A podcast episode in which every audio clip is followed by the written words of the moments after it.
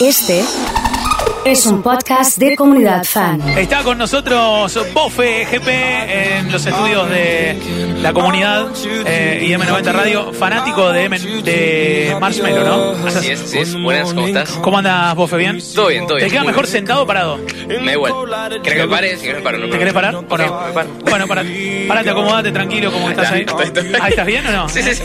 Estamos de parado, haciendo radio de parado con Bofe, en medio de este mundial eh, de Fortnite que acaba de, de terminar. ¿Cuánto tiempo duró el mundial? Duró tres días. O sea, las clasificatorias duraron varios meses, pero el mundial posta presencial fueron tres días. Viernes a domingo este fin de semana. Y se resolvió todo en, en, en esto, en estas. eh, estoy sacando la cuenta. Eh, tan, tan, viste, quise, quise tirar horas. así Sí, que- vos podés, vos pero porque no, porque no son tres días completos, son menos todavía. Claro, claro. Son más o menos cinco horas por día. Cinco o seis horas cada ah, día. nada. Son- bueno, nada, vamos a hacer tres días de mundial. Así es. Esto fue en Nueva York. Fue Nueva York, sí, sí. ¿Cómo hizo, ¿Cómo hizo el argentino que ganó? Para los que no saben, hubo un argentino que salió quinto en el Mundial de Fortnite. Eh, tenés que ser muy bueno para, para ser quinto, ¿no? Sí, muy bueno. Y ganó eh, 900 mil dólares. Así es. También tenés que ser muy bueno para gastar los 900 los 900 mil Tenés que dólares. ser bueno para ahorrarlos. Para no gastarlos. Para ahorrarlos. Eh, pero ¿cómo hizo ese argentino para llegar a, a jugar el Mundial? El mundial, como te decía, tuvo como fases clasificatorias donde, tipo, todos los fines de semana, vos, Sí. si jugabas, los puntos que, que ganabas se iban acumulando.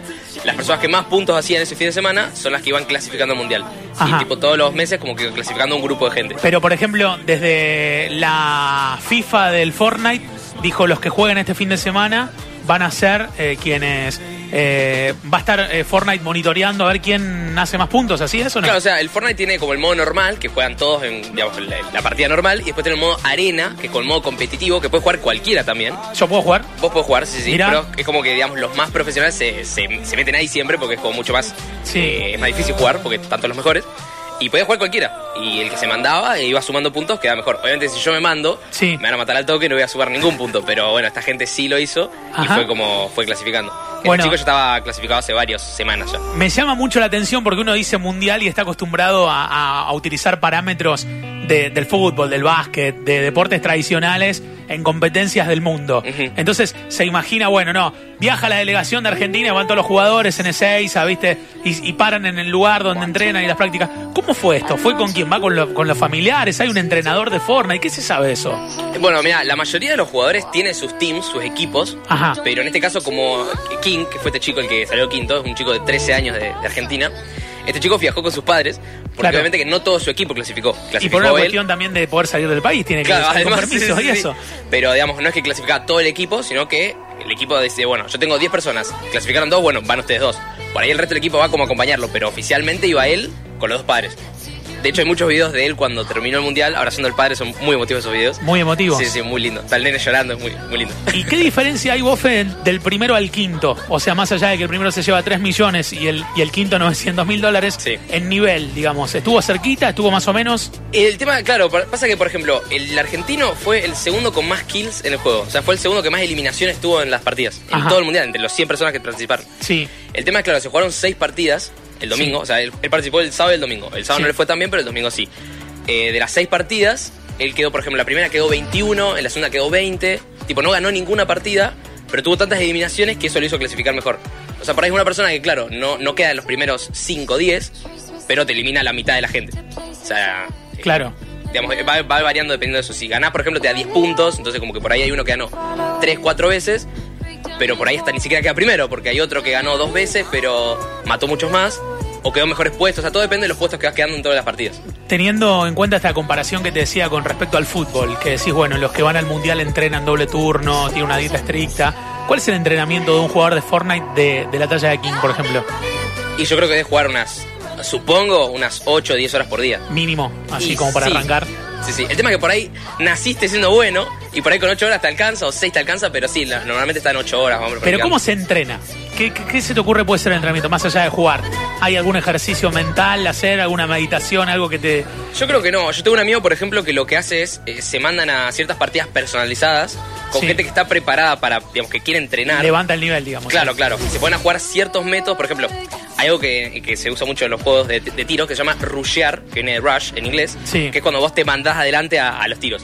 Normalmente en el competitivo no se busca hacer eso, no se busca, digamos, que vos vayas corriendo a disparar al otro, sino que por ahí te, te armes mejor la estrategia. Ajá. Entonces, generalmente las partidas personalizadas para entrenar se busca no rushear. Entonces, por ejemplo, eh, por ahí como que tienen esos, esos ciertos códigos de decir, Si bueno, juega conmigo seguro que va a rushear, entonces eh, Claro, claro. necesita ir a alguien que le, que, le, que le levante o lo estandarice. No, al contrario, por ejemplo, eh, los, los competitivos como que se entrenan como para que, eh, digamos, todos jueguen con las mismas reglas, entre comillas. Ajá. De, bueno, jugar com- vamos a jugar en competitivo. un nivel claro. Claro, claro. No Entonces, podemos te- hacer todo esto. Es como Claro. decir, bueno, hacemos este partido, pero todos los goles los tenemos que hacer con la zurda. No podemos Claro, hacer un no, gol no, con derecha. Claro, claro, claro. Es como que van, van practicando cosas así. Bueno, y eh, lo hablamos fuera, fuera de micrófono, quizás es una, es una discusión para, para, para ponerla sobre la mesa, que tiene que ver con qué tan perjudicial son los juegos, o qué tan mal hacen, o, si es una cuestión de mala prensa, el hecho de decir, bueno, estás frente a la pantalla tanto tiempo. Vos lo charlaste, me imagino, porque estás, ¿cuánto, ¿cuánto tiempo pasás en la pantalla promedio por día?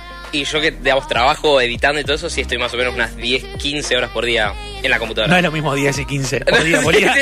El día tiene 24, o sea, Eh, Bueno, 12, los- vamos a los ponerle peores días, 12. que- claro, sí, un promedio de 12. sí, sí. un promedio de 12. O sea, la mitad del día me la paso ¿Y hablaste con tu médico, por ejemplo, por eso? Lo hablé, ¿Tu sí. familia preocupada? Dijeron, este chico está... Claro, sí, sí, mi papá fue como lo primero que preguntó, pero el médico dijo que no, que no, que no hay ningún problema. Es más, hablé también con el oculista.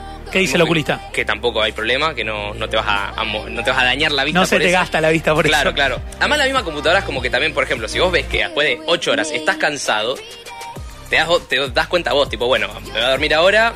O, por ejemplo, puedes bajar el- la computadora, ¿viste? Puedes poner el, el modo nocturno. Claro. Que te cansa menos. Claro. Entonces, hay métodos. Tampoco es cuestión de que, sí, obviamente que si estás un mes sin dormir y viendo la compu, supongo que algo te va a pasar. Pero a mí, en lo personal, hablando con mis dos médicos, que, digamos, voy a verlos. Cercanos, claro. Claro, me han dicho que no, no hay ningún problema. Pero, eh, ¿y, y hay algo malo en los juegos? O sea, desmenucemos Sí. un poco la discusión de los Claro, que dicen, no, estás todo el día con los jueguitos. ¿Qué tiene de malo estar todos los días con los jueguitos? Yo le preguntaría lo mismo, el, ah, está todos los días con la- una pelota de fútbol. Claro. Es lo mismo, pero bueno. No, no, está bien, está bien, pero más allá de no, de no, de no incriminar y no, no hablar puntualmente de alguien, sino del qué. Hablemos de, de qué, de qué, de qué puede ser malo, digamos. Que, que al contrario, me parece que hoy, eh, hablándolo fuera de micrófono, encontramos cuestiones positivas, donde vos, por ejemplo, en un video sos el verdadero protagonismo, protagonista. Sí. Vos decidís eh, cómo resolver una situación que cuando vos, por ejemplo, no sé, ves y la casa de papel ya tiene el final que todos sabemos o que vimos o que, o que está ahí. Uno Sí. como usuario, como espectador, no puede ser protagonista. Solamente tiene que ver algo que alguien guionó y alguien filmó y Claro, alguien claro. rodó. Sí, sí, sí, o sea, es que yo creo que para mí el temor más grande a los juegos y a todo eso es, el- es que es algo nuevo. O sea, como que todavía no se sabe, tipo, cómo, o sea, yo vi que mi hijo jugó toda la vida a la pelota de fútbol y nunca Sí. tuvo problemas. Y, pero todavía no viste a tu hijo jugar toda la vida a los videojuegos, entonces no sabes si va a haber problemas o no. Yo creo que en los casos de mis amigos y míos, tipo, todos tenemos vida social y todo, a pesar de que nos pasamos muchas horas jugando a los videojuegos. Y que por más que jueguen al Fortnite, que es un juego de tiros, no andan eh, Exacto, sí, sí. tirando Sí, por, por la calle, sino que utilizan las herramientas que tiene el juego a modo estrategia para poder ganar. Exacto. ese es- es por eso por eso usas una bomba en un momento. Sí, sí, es lo que yo te decía también antes, eh, que como que uno piensa en los videojuegos como una, una realidad distinta, una, una escapatoria de la realidad, como que las cosas que aplicamos en los videojuegos no las vamos a aplicar en la vida real. Es lo mismo que yo te decía antes, que yo me la paso Sí. jugando al FIFA, Sí. no voy a salir a, a intentar ser Messi en la vida real, no, no es, no es- no es mi caso, pero como que son cosas distintas, es como que... ¿Con quién juegas al FIFA? ¿Con qué equipo juegas? Yo juego, por ejemplo, con, con mi novia Sí. y con dos amigos que son de Mendoza. Ajá. Y digamos, yo los conocí por, por YouTube, los conocí por internet y hoy Sí. en día jugamos todo el tiempo y somos muy amigos porque, porque compartimos. que Compartieron mucho tiempo Claro, jugando. exacto. Ese es, Es más- el método de compartir. No, ni salieron ni se fueron de vacaciones Es que, juntos. claro, nos vimos pocas veces en la vida, literalmente. Y muchos amigos yo los conozco a través de juegos. Tipo, otros juegos, no el Fortnite, pero por ejemplo otros juegos par- parecidos. ¿Qué otros juegos? El PUBG es uno del PlayerUnknown Battlegrounds, Ajá. que es eh, muy parecido, pero es, es más realista que el Fortnite. Eh, es con humanos, digamos, con, es con los gráficos son realistas, todo. Y yo he conocido varios amigos gracias a ese juego. Y también jugamos casi todas las noches y nos llevamos bien y todo, y somos amigos. Pero de ahí, o sea, sí, no vamos a to- todos los días a salir, o sea, no, no vamos a cenar todos los días, pero, pero sí somos muy amigos igual. Claro, y, y van generando afinidad a partir, a partir de eso y lo que, lo que te permite la tecnología también, ¿no? Exacto, sí, sí. Eh, Bofe, ya para terminar, eh, hay mundial de Fortnite, pero va a haber mundial de FIFA, de Minecraft, de otros juegos o no? No sé, la verdad que no sé. El Fortnite fue como. Digamos, lo que muchos decían es que Fortnite estaba perdiendo un poquitito de popularidad. Ajá. Entonces, como para impulsar todo eso, dijo: Bueno, chicos, vamos a hacer un torneo con muchos dólares en premios. Entonces ahí levantó muchísimo. Mucha gente que por ahí estaba dejando de jugar el competitivo volvió a jugar.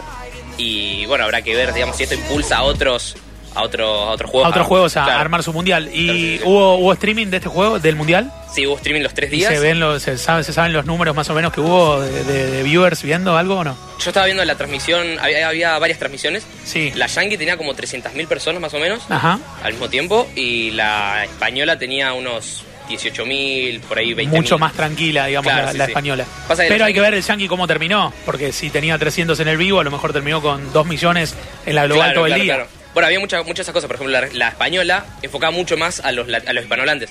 Es como que la transmisión era más centrada en King, en los, los brasileros que había, había un español también.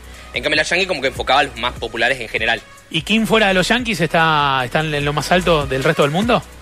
¿Más o menos no en Y Fortnite? Si, si calculamos, digamos, lo que es el puesto de- de- del mundial, sí, creo Sí. que era del top 20, creo que era el único hispanohablante. Celebrity ya ahora, después de haber ganado, empieza, Sí, sí. empieza a, a vivir distinto o no? Yo creo que sí, obviamente. Decían que, por ejemplo, el jefe de YouTube Gaming tiene un equipo de esports, un equipo de juegos, Sí. y como que lo estaba como fichando para llamarlo. estaba, era Sí, era el. Barcelona que lo estaba esperando Claro, para, firmar el contrato. ¿eh? No, sí, le cambié la vida totalmente. Bueno, vamos sí. a convertir esta charla en podcast para que puedan volver a escuchar esto que, que dice Bofe, que realmente sabe un montón, y se ha incorporado al equipo de, de comunidad fan, así que lo tenemos aquí en la radio hablando un poco de esto. Nos vemos la próxima, ¿le parece?